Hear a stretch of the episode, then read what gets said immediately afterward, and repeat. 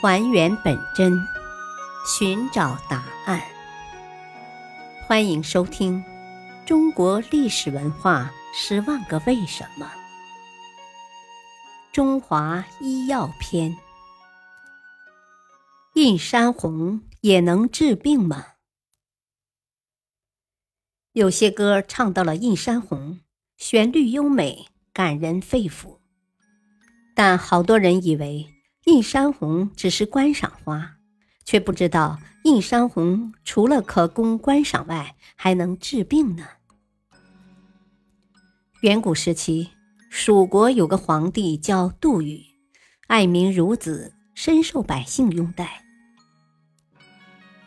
杜宇死后，念念不忘他的子民。不久，他的灵魂化作一种鸟，名叫杜鹃，不停地叫着。不如归去，不如归去，一直叫得口吐鲜血。他的鲜血滴在树上，开出血红色的花。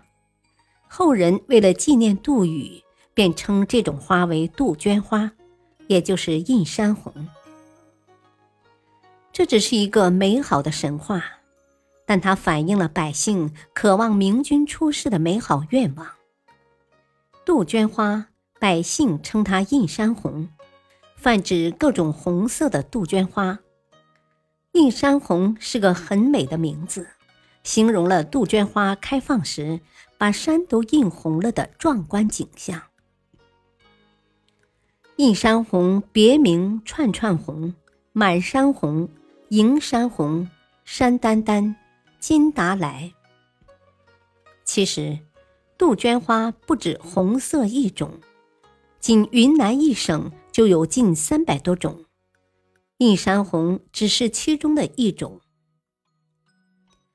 杜鹃花颜色变异极大，还有白、黄、粉红、绯红、蓝、紫等色。映山红反映了喜庆的气氛，素有“木本花卉之王”的美称。白居易曾写诗赞美杜鹃花说。闲折二枝持在手，细看不似人间有。花中此物是西施，芙蓉芍药皆嫫母。西施是我国古代四大美女之一，尽人皆知。嫫母是我国古代四大丑女之一，是皇帝的妻子。白居易的诗用了拟人化的手法。是说，比起杜鹃花来，芙蓉和芍药都是丑的了。杜鹃树高一至十米，多分枝，枝粗壮，嫩枝有时有疏毛，花期三至六月，果期五月至一年一月。杜鹃花在全世界约有九百种。分布于欧洲、亚洲和北美洲，生产地在东亚和东南亚。